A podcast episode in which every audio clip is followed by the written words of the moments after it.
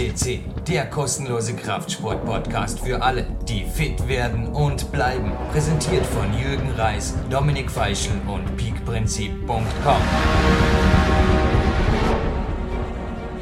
Liebe PowerQuest CC-Hörer, hier spricht Jürgen Reis. Am anderen Ende der Leitung heute wieder der Dominik Feischl. Er hat heute wieder die Regie und ich würde sagen, wir starten diesen Cast direkt, denn alles, was ich gestern per SMS bekommen habe, ist das Thema. Also ich bin ja gespannt auf seine Fragen. Es geht, glaube ich, um Leistungssport und es geht um eine derzeitige Vorbereitung auf, den, auf das Weltcup-Finale, beziehungsweise was daraus für Kraftsportler interessant ist, Dominik. Habe ich dein SMS da gestern richtig interpretiert? Ja, richtig, Jürgen du liegst ganz richtig. Es würde mich einfach interessieren, wie bereitet sich ein Hochleistungssportler auf einen Wettkampf vor? Was macht er da in seiner Zeit? Wie teilt er sich das ein? Wie, wie läuft es da mit Ernährung? Und ich würde einfach einmal starten, indem du mir sagst, wie sind die letzten Tage für dich gelaufen? Was, auf was legst du derzeit besonderen Wert in deinem Training? Wie, wie schaut es da bei dir aus? Ja, also vorwegzunehmen, wir haben heute Sonntag und das heißt, in zwölf Tagen stehe ich am Start beim zweitletzten Weltcup in Valence. Also der Countdown läuft. Die letzten Tage sind für mich sehr, sehr fokussiert verlaufen, Dominik. Also es ist interessant, es, es ist mittlerweile klar, ich bin natürlich auch schon über ein Jahrzehnt, sage ich mal, jetzt im Hochleistungssport. Aber es ist interessant, wie für mich der Körper ähm, wirklich so wie einen Countdown durchläuft auf dem Weltcup hin, ein, wie, wie, wie eine Spitze des Berges, die immer fokussierter wird irgendwo, immer, ja, es, es, gewisse Dinge laufen von selbst ab, gewisse, also es ist so Hand in Hand von, von kleinen Dingen, die ich ändere, die ich verbessere, aber auch von Dingen, die einfach unterbewusst quasi dann schon richtig laufen, so wie Systeme, die laufen, die, die und da ändere ich auch nichts mehr.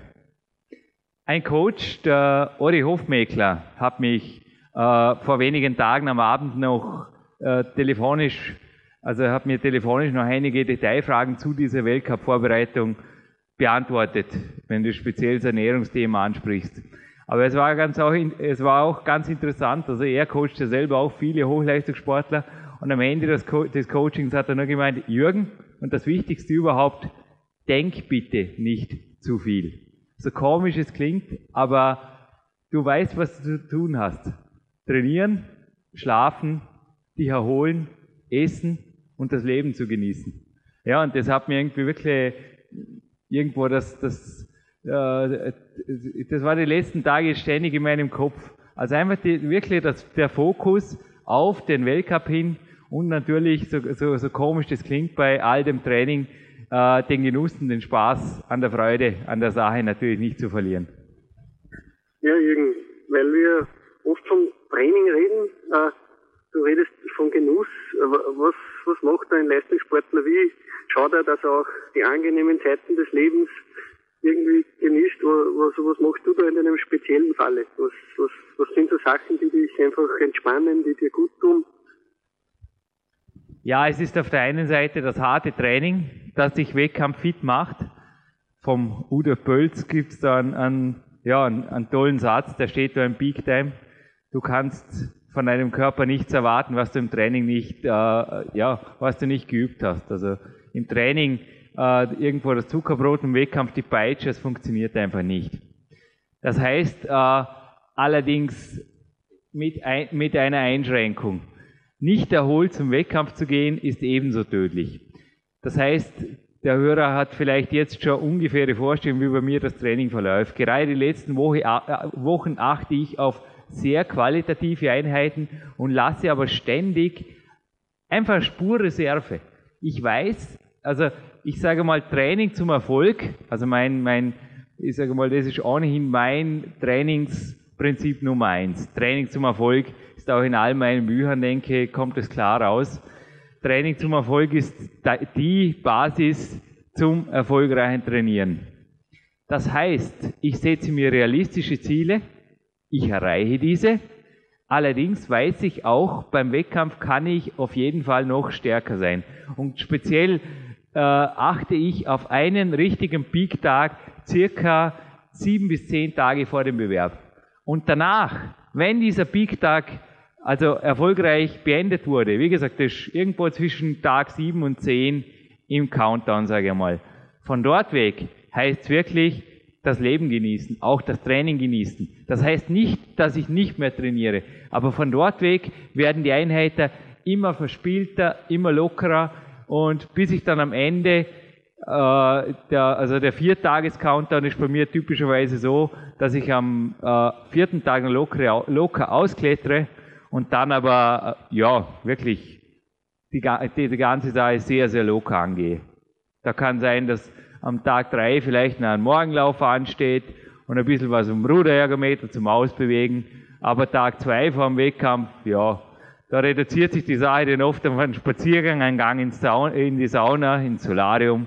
Massieren ist zum Beispiel auch, also meine Schwester macht derzeit eine Physiotherapieausbildung und ist dort sehr versiert in, in, in dieser, äh, ja, in, in, Massa in regenerativen Massagetechniken. Also auch solche Dinge sind absolut, äh, ja, sind einfach dann absolut leistungsfördernd in der allerletzten Phase. Ich habe dann nämlich auch mit vollgeladenem Akku, sage ich mal, auch vollgeladenem regenerativen Akku die Sicherheit, dass ich einfach noch dieses Quäntchen mehr, das ich im Weltcup brauche, drauflegen kann. Alles klar. Und hier, Udo Bönz stand ja auch der Satz, gewinn dich du Sau. Das ist eine markante Antwort auf die Leistung von Jan Ulrich gewesen bei einer Bergetappe bei der Tour de France. Äh, wie hart ist oft das Training? Ist, ist man oft in Gedanken so weit, dass man sagt, warum tue ich mir das an? Warum mache ich das überhaupt? Aber wie, wie stehst du zu der, dieser Sache? Ich bewundere oft Athleten, äh, die keine Wettkämpfe bestreiten. Allerdings äh, möchte es gleich da irgendwo nicht gemein sein, so quasi, ja, ich kann mich, also die, zuerst die Antwort auf deine Frage. Ich motiviere mich am nächsten Bewerb. Also sobald ich mir irgendwo meine Konkurrenten in der Isolation vorstelle, das haben schon meine Kletterpartner oft erlebt, da, da läuft in der Kletterhalle zum Beispiel Radio Gaga, mein, mein Singapur 2002 Lied, und plötzlich dreht der Jürgen durch. Also plötzlich kommt halt irgendeine Leistung, die aus heiterem Himmel plötzlich ja, äh, das, es, es kommt einfach in regelmäßigen Abständen vor. Also ich habe da auch mental sehr starke, sage ich mal, inzwischen äh, selbstbejahende und, und, und auch die Leistung fördernde Selbstgespräche gefunden, die mich absolut äh, fokussiert trainieren lassen und beim Training quasi auch, ja, da gibt's nichts, da fährt der Zug drüber. Wenn trainiert wird, wird trainiert. Das Ziel ist klar und bei mir ist es auch oft bei Weltcups, die weit weg sind, ist das Ziel doppelt klar. Weil wieso soll ich bitte auf Singapur fliegen oder jetzt auf die, die acht, neun Stunden auf Südfrankreich fahren in zwei Wochen, wenn ich nicht gescheit trainiere davon. Ich meine, schließlich, ich meine, dann, dann fahre ich gleich in Urlaub, oder? Ich meine, in derselben Zeit. Das ist einfach sinnlos. Ich will nicht, ich will nicht Tourist beim Weltcup sein, sondern ich will einfach, ich will eine ordentliche Leistung bringen. Also somit ist die Frage schnell erledigt. Interessanter ist die Frage, was macht ein Fitnesssportler, ein Kraftsportler, der keine Wettkampfambitionen hat? Meine Antwort hierauf ist, liebe Hörer, macht euch Weltcup-Ambitionen oder Wettkampf-Ambitionen, so komisch das klingt. Es ist eine einfache mentale Technik und ich empfehle wirklich gerade Leuten, die im Winter irgendwo so vor sich hin trainieren oder irgendwo jetzt das Gefühl haben, irgendwo ist die Luft raus, äh, Zwischenwettkämpfe zu machen. Also nicht sagen, morgen ist ein Wettkampf, aber zum Beispiel bei mir jetzt zum Beispiel in zwei Wochen, in zwei Wochen ist ein Wettkampf. Und alles, was dann noch zum Wählen ist, ist die Disziplin. Das kann beim reinen äh, Fitnesstraining kann das zum Beispiel, äh, könnte das ein persönlicher Rekord sein im Bankdrücken, in Klimmzügen oder auch ein, eine, ich sage mal, eine Annäherung an einen persönlichen Rekord, an eine, bei einer Übung, die schon lange nicht mehr vollbracht wurde. Und dann läuft der, der, der Countdown ähnlich, wie ich es jetzt gerade gesagt habe. Oder wie ich es jetzt vorher erwähnt habe. Ganz ideal wäre übrigens ein System, äh, bei dem sich der Sportler drei Wochen Zeit nimmt. Da wäre in der ersten Woche noch eine Spur umfangreicheres Training in dieser Hauptdisziplin angesagt, wobei auch die anderen äh, andere Komponenten, sage ich mal, vom Krafttraining beispielsweise dort noch trainiert werden können. In der zweiten Woche geht es aber auch Qualität, wie ich jetzt vorher beim, beim Countdown erwähnt habe, Qualität und Reserve lassen und in der dritte Woche, dritten Woche steht die aktive und dann die passive Regeneration im Vordergrund. Ja, und dann kommt ein Peak, dann kommt ein Peak-Tag und dort lässt's, ja, dort lasst es einfach mal krachen, liebe PowerQuest CC-Hörer. Alles klar, das ist ein guter Ansatz. Äh, du bist ja selber Weltcup-Kletterer. Äh, wenn man selbst einmal eine Wand hochgekraxelt ist, äh, merkt man, wie komplex diese Sportart ist. Äh, kannst du irgendwelche äh, Sachen, die du in deinem Training für Klettern machst, kannst du da irgendwas unseren Hörern empfehlen, was sie machen können, was auch ihnen etwas bringen könnte? Gibt es irgendwelche Komponenten, wo du sagst, dass das funktioniert auch für einen ambitionierten Kraftsportler? Ja, ich meine, Klettern als Ausgleichssport oder als Fun-Sport nebenbei betreiben bei uns in Dormen übrigens sogar sehr, sehr viele, auch ambitionierte Kraftsportler. Also es gibt teilweise Leute, die im Bodybuilding sind und, und nebenbei einfach sagen, sie klettern, weil das stabilisiert ihre Rotatormaschine, es, es fördert auch die intermuskuläre Koordination und fördert natürlich auch durch die Ausdauer- und Kraftausdauerreize indirekt ganz sicherlich auch begünstigt es den Muskelaufbau.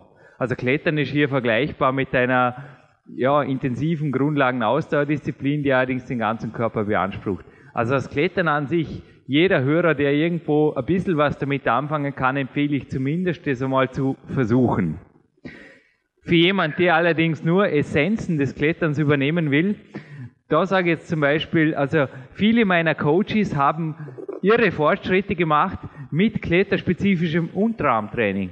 Also der Pavel Zazulin, der Mr. Kettlebell, schreibt in seinen Büchern auch, wenn du einen ordentlichen Bizeps willst, dann trainiere deinen Unterarm. So komisch das klingt. Ein Blick in die Fitnessstudio Fitnessstudios beweist mir immer wieder. Die Leute haben teilweise äh, ein Muskelversagen, also ich, es, es gleicht einem Dominostein. Da, da fällt ein Stein oder, das, oder der, dem schwächsten Glied in der Kette. Das schwächste Glied gibt nach und der ganze Körper ist leer. Also da ist plötzlich die Lattübung beendet. Der Grund war aber einzig allein ein Muskelversagen des, der, des schwächsten Gliedes in der Klette, nämlich dem Griff, dem Unterarm. Hier. Da sind wir bei einem ganz wichtigen Stichwort, das ich mir herausgestrichen habe. Thema Griffkraft, äh, da sind Kletterer ganz vorne dabei. Äh, und da glaube ich, ist auch eine Symbiose zu einem Kraftsportler vorhanden, weil äh, wenn man schwere Übungen macht wie Kreuzheben oder ähnliche Sachen, da ist der Griff von ganz großer Entscheidung. Ja, und ich denke, Dominik, jetzt kommt gerade eine Frage von mir an dich. Du bist für mich der einzige Nicht-Kletterer, den ich kenne, oder äh, beinahe Nicht-Kletterer, sage ich mal der ein sehr, sehr leistungsbezogenes Trainingsgerät einsetzt, direkt aus dem Klettersport und zwar aus dem Hochleistungsklettersport. Wie bitte bist du drauf gekommen, ein Campus oder Hangelboard zu bauen und einzusetzen und was machst du mit und vor allem, wie hast du davon profitiert? Komm, erzähl uns doch gerade aus, aus erster Hand, was da läuft. Ich meine, wie gesagt, du bist ja da ein, ein äh, ich sage ein Testimonial dieses, dieses äh, kletterspezifischen Krafttrainings erster Güte. Ja, ich habe dieses Campusboard, wie du sagst, auf deiner Homepage einmal auf einem Bild von dir gesehen und das hat mich irgendwie fasziniert, wie ein Mensch ohne die Hilfe seiner Füße da aufklettert und das in verschiedenen Kombinationen, mit verschiedenen Griffen. Und ich habe mir dann eigentlich gedacht, sowas kann man einfach bauen. Also da braucht man nur ein Brett und mehrere Leisten. Und das macht man sich dann irgendwo fest auf einer Wand. Also wichtig ist halt, dass man eine Wand dazu hat. Aber ja, ich trainiere damit eigentlich sehr gerne.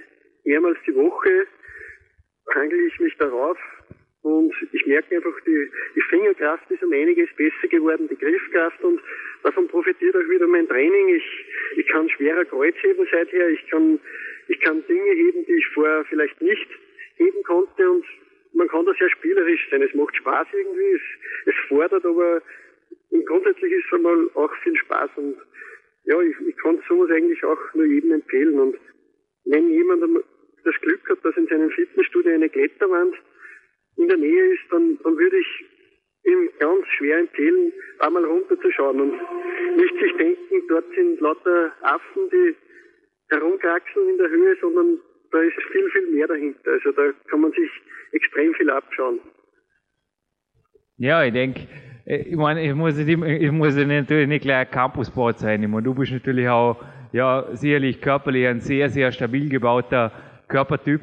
Aber gerade für die, gerade für die empfindlicheren Naturen ist Campusboard, also vielen, viele Kletterer, mich eingeschlossen, äh, vertragen das Campusboard-Training erst nach mehreren Jahren.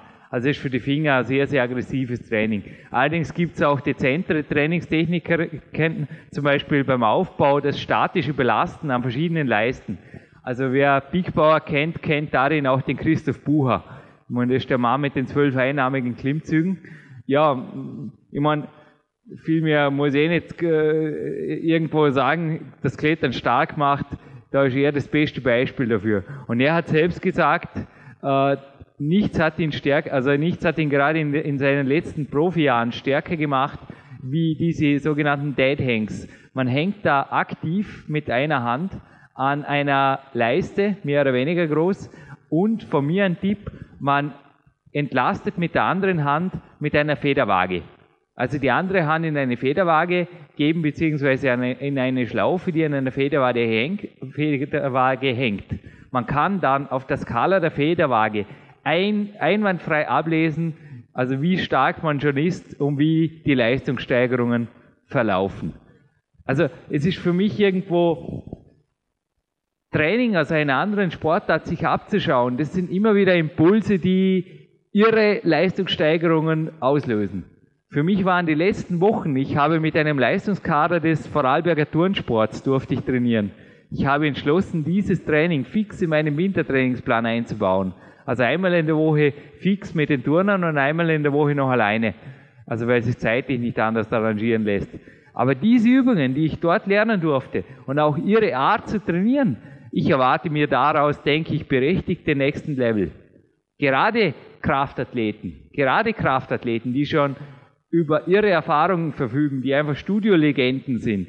Da sage ich einfach nur raus aus dem Studio und einmal zu irgendeiner Sportart. Egal ob Leichtathletik, äh, Klettern oder, oder Leistungsrudern. In irgendeiner Kraftsportart, die, die einfach faszinierend ist, am besten wirklich in, in einen Hochleistungskader rein und einfach mal, ja, mei, vielleicht blamiert ihr euch am Vormittag, am nächsten Mal geht es schon besser und im übernächsten Mal seid ihr dabei. Und ich sage euch, also, das ist wie ein Kind, das was völlig Neues lernt. Nichts Nichts ist motivierender wie einfach der, der Einstieg in etwas, was man nicht kann. Weil das geht so schnell weiter, da geht so schnell was weiter. Nichts ist, was ist motivierender, als über jeder, jeder Trainingseinheit einen persönlichen Rekord hinzulegen. Mhm, mhm. Du, Jürgen, du machst doch viel äh, mit mentalen Trainingssachen. Du, du, da gibt es, glaube ich, auch ganz einfache Tricks, wie das auch ein, ein Freizeitsportler oder ein Kraftsportler übernehmen kann äh, sei es autogenes Training, sei es auch einmal eine Massage sich machen lassen. Also was kannst du da empfehlen? Was ist auch für einen, äh, sage ich mal, Kraftsportler, der ambitioniert ist, was ist da drinnen? Was kann der machen? Ich durfte das autogene Training vor, ja, vor, vor etlichen Jahren, ich glaube es ist schon 12, 13 Jahre her, lernen. Ich war zu dieser Zeit in den absoluten Anfängen meiner Wettkampfkletterei und unheimlich schwach. Ja, nicht körperlich schwach, aber ich habe einfach regelmäßig das, was ich im Training gebracht habe, nicht im entferntesten im Wettkampf an die Wand gebracht. Ich lernte dann das, äh, das autogene Training beim Sportpsychologen Martin Nicolussi und habe ja schon nach, nach den ersten zwei Sitzungen gemerkt, es tut sich was. Ich bin im Wettkampf sehr viel stärker geworden und es stärker geworden und ist seitdem auch geblieben. Natürlich habe ich das dann anschließend durch äh, ja, durch verschiedene äh, Mentaltrainingsformen, unter anderem auch die NLP-Techniken noch erweitert. Aber das autogene Training ist die Grundlage. Ich empfehle jedem Kraftsportler einfach eine solche Entspannungstechnik kombiniert auch mit, sage mal, sportpsychologischen Techniken zu lernen. Was das Interessante daran ist und wo ich denke, dass das die Basis, ob bewusst oder unbewusst, vieler Leistungssportler oder Hochleistungssportler ist, das ist einfach, wie das gesamte Leben von diesen Techniken profitiert. Das ist unglaublich. Ich empfehle wirklich allen Hörern, sich einmal, ja, ich meine, mit einem aktiven Leistungssportler trainieren ist oft schwierig. Der hat oft einen vollen Trainingsplan und hat seine fixen Trainingspartner. Das sehe ich ein, das wird sich oft schwer zu arrangieren, wird, wird eventuell schwer zu arrangieren sein. Aber ich empfehle allen Hörern, Kontakt zu suchen, zum Beispiel nach ehemaligen äh, Hochleistungssportlern. Ihr werdet hochinteressante Menschen kennenlernen. Also fast alle Hochleistungssportler, die ich getroffen habe, sind auch in anderen Lebensbereichen sogar, also was heißt sogar, also die sind einfach 100% in der Lage, die Energie, die sie vorher äh, beim Weltcup oder bei, bei wirklich im Hochleistungssport gehabt haben oder dass sie die einfach ummünzen in andere Lebensbereiche, und zwar eins zu eins. Und da helfen ihnen ganz sicher auch die Mentaltechniken, das Leben teilweise wirklich so souverän äh, zu meistern, sage ich mal, und einfach so erfolgreich zu werden, ob im Unternehmen, ob im, im äh, ja, ob in, der, ob in der Familie oder wo auch immer. Es war auch schon oft so, dass ich auf Seminaren war und der Trainer hat mich einfach fasziniert, wie ich näher, wenn ich näher hinterfragt habe, zu 90 Prozent waren die Leute in der Vergangenheit Hochleistungssportler. Ich möchte jetzt den Hörern da irgendwo gar nicht irgendwo die, die so quasi wieder so, ja, Edge, ihr, ihr, ihr, also speziell die Älteren, so quasi, wenn sich jetzt jemand denkt, der soll jetzt mit dem Hochleistungssport anfangen, Jürgen Reis, oder was ist los? Nein, nein, nein äh, nicht falsch verstehen bitte. Es geht darum, es besteht ständig die Möglichkeit, quasi Hochleistungssportler zu werden, zumindest auf mentaler Ebene. Also auch im, im Big Time zum Beispiel die, die, der Health Week Plan oder auch die Mentaltechniken, die zielen absolut darauf ab, immer wieder das Training zum Erfolg praktizieren und natürlich auch, äh, ja, dann auch festzustellen, dass sich das gesamte Leben auswirkt. Also es, es ist einfach so, dass Erfolge im Sport sich immer auf wie ein roter Faden durchs Leben ziehen. Also bei mir geht es schon seit Jahren so.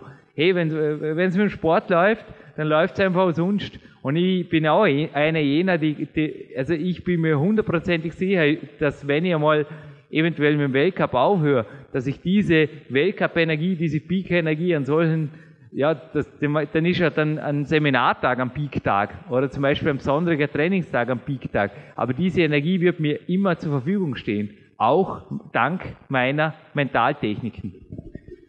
Ja, kann ich mich nur anschließen. Ich habe das mentale Training selber vor mittlerweile zwei Jahren kennengelernt, habe einen Kurs belegt, die eigentlich überall angeboten werden und mache das auch seither oft sogar im Büro zu Mittag, dass ich mich, mir einfach einmal zehn Minuten nur für mich Zeit nehme, entspanne, diese Technik anwende und ich merke einfach danach, es ist einfach wieder viel mehr Kraft da und vor allem Leute, es gibt so viele Leute, die ambitioniert trainieren, die, die viel geben und, und es gehört aber auch nicht nur das harte Training dazu, sondern auch die Entspannung, glaube ich, oder? Da, da stimmst du mir auch zu. Also man kann zwar schon hart trainieren, aber man sollte auch schauen, dass man genauso viel entspannt, was ja vor allem für den Leistungssportler auch sehr wichtig ist. Ja, also ich habe es am Anfang, am Anfang dieses Interviews schon erwähnt. Ich habe auch mit verschiedenen äh, Athleten, also Kraftathleten, ich habe das immer wieder recherchiert, das Schlafverhalten. Da unterscheidet sich wirklich der Amateur vom Profi. Es ist wirklich so, äh, Dominik. Also es ist unglaublich, dass äh, also die meisten Profis, also quer durch alle Sportarten, ob das Radsport ist, Kraftsport oder, also, oder auch in Spielsportarten, ist einfach neun bis zehn Stunden Schlaf, ist Standard. Ist tatsächlich Standard. Und wenn das schockiert, da kann ich nur sagen, ja, dann habt ihr einfach nicht viele Reserven. Weil ich kann mir nicht vorstellen, dass man mit sechs Stunden ordentlich regenerieren kann. Also Schlaf ist für mich, äh, ich sage mal, die Regenerationsmaßnahme Nummer eins. Und wie du es eben angesprochen hast, Dominik, auch ich liege nicht neun oder zehn Stunden im Tiefstschlaf. Das wäre vermutlich unnatürlich. Aber ich nutze diese ruhige Zeit und ich genieße das. Genieße das unheimlich. Also ein Tipp von mir sind auch so äh, geführte Meditationen. Also auf den äh, Links auf meiner Homepage finden sich äh, bei den Buchtipps, also im unteren Bereich finden sich zahlreiche Meditations-CDs. Also ich habe da direkt die Amazon-Links eingefügt. Äh, diese CDs, diese geführten Meditationen, also gerade für alle, die jetzt keine Ausbildung machen wollen, ist das ein super Einstieg. Und wer immer das Gefühl hat, ja, das tut mir einfach gut, das spricht mir an, ja, dann nützt das. Zum Beispiel einfach am Morgen eine Stunde länger liegen bleiben und sich so eine CD anhören oder, oder damit einschlafen. Quasi einfach verzögertes Einschlafen, aber einfach dafür länger im Bett sein. Also allein das bringt schon sehr viel. Was ich auch gemacht habe im, in den Anfängen meiner äh, Leistungssportlaufbahn. Ich habe damals noch, ja, ich war, ich war auch angestellt, so wie du. Ich, ich habe ganz normal meine sieben, acht, neun Stunden im Büro verbracht. Danach, um das Training konzentriert zu starten, ich habe einfach gemerkt, ich brauche einen Break. Und dieser Break war auch wieder das autogene Training. Ich bin nach Hause gegangen, habe das Zimmer verdunkelt, habe mich eine halbe Stunde wirklich in eine Trance versetzt und war oft wirklich so, ich schätze für 10, 15 Minuten weg. Also da hat man auch, da war Filmriss und dann war ich wieder da, aber gewaltig. Also ich habe oft danach, das war wie ein, ein, ein frischer Tag, der startet und danach habe ich drei, vier Stunden trainiert, bin heimgekommen, ja, habe gegessen ins Bett und es war einfach eine tolle, einfach auch eine Zeit, die, die absolut funktioniert hat. Ich meine, inzwischen bin ich zum Morgentrainierer geworden, so wie du, glaube ich, auch im Moment, Dominik. Genau. Das ist für mich die bessere Trainingszeit inzwischen, aber wie gesagt, damals hat das genauso funktioniert und gerade für alle, die jetzt keine Morgenmenschen sind, die sagen, hey du, äh, Jürgen Reis, trainier du weiter morgen, ich tu morgen schlafen und dann einmal erst einmal wach werden. Ja, das ist absolut auch eine Möglichkeit, wie man mit dem autogenen Training nach einem bewussten Break, einfach auch mit entsprechenden äh, positiven Selbstgespräch, noch einmal den Tag starten kann, quasi den Akku noch einmal zwischenladen kann. Ja, ich, ich weiß nicht, wie es Ihnen geht, liebe Hörer, aber durch diese Stimme dringt einfach unglaubliche Energie. Und mit dieser Energie wollen wir weiter durch den Tag gehen. Jürgen, ich danke dir für das Gespräch. Das war sehr aufschlussreich und ja, ich hoffe, du gehst mit deiner Energie noch gut durch den Tag. Was dir heute noch an? Ja, also es ist jetzt äh, halb zwei nachmittags.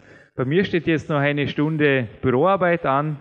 Ich werde anschließend äh, habe ich noch eine Grundlagenklettereinheit, also im, im, heute Morgen war intensives Klettern angesagt und Hangeltraining, also Campussporttraining.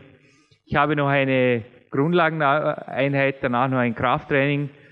Ja, anschließend geht's noch eine Runde auf den Rudertrainer. Du hörst, wir sind noch nicht am, also die, das quäl dich, du Sau, ist zwar eine, harte Aussage, aber ich bin noch nicht in der, in der passiv-regenerativen Phase, wo ich es mir nur noch gut gehen lasse. Aber am Ende des Tages steht heute auf jeden Fall auch noch eine Badewanne, ein angenehmes Buch, ein würdiges Kämpferdiener und natürlich dann eine angemessene passive wirklich äh, Nachtruhe. Ja, das ist der heutige Tag und ich denke für alle, die, wie gesagt, die, die irgendwo das, den Hochleistungssport die, oder die Essenzen des Hochleistungssports irgendwo mal ja, aus erster Hand erleben wollen, ich empfehle wirklich ein Treffen oder eventuell sogar ein Coaching mit einem aktiven oder jemandem, der aus dem Leistungssport äh, kam. Also ich kann nur sagen, ich habe in meinen letzten Jahren immer wieder mit Hochleistungssportlern trainiert, auch aus völlig anderen Disziplinen. Also ob das ein, ein Thomas Zimmermann beim Turnen war, ein Philipp Czermak, ein Sprinter, natürlich ein, ein Valentin äh, der irgendwo mich beim, beim Bauchtraining immer wieder als Ex-Weltcupsieger im Ringen motiviert hat. Oder auch, die, auch nur die Gespräche mit der Marc Schiardelli. Mit ihm habe ich nicht trainiert, aber er hat mir einfach seine Trainingsgeheimnisse immer wieder, sage ich mal, näher gebracht.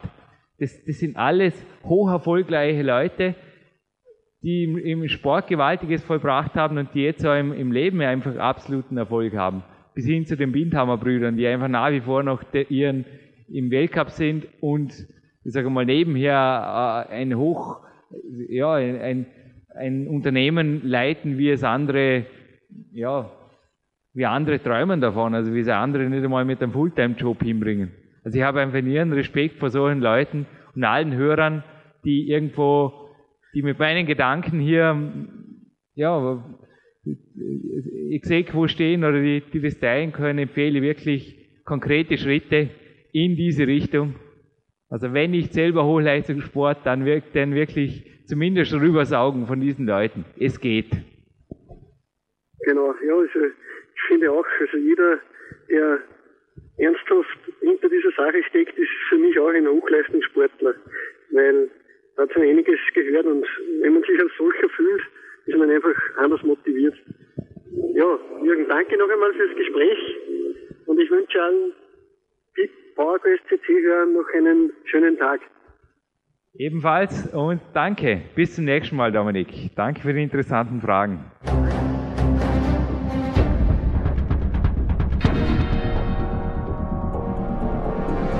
Alle Fitness-Bestseller der Peak-Trilogie, kostenlose Newsberichte und weitere Podcasts von PowerQuest CC sowie Trainingssoftware, Supplemente und Trainingsausrüstung, Personal Coachings, Seminare, Workshops und mehr. Jetzt direkt im Internet auf www.peakprinzip.com oder www.jürgenreis.com.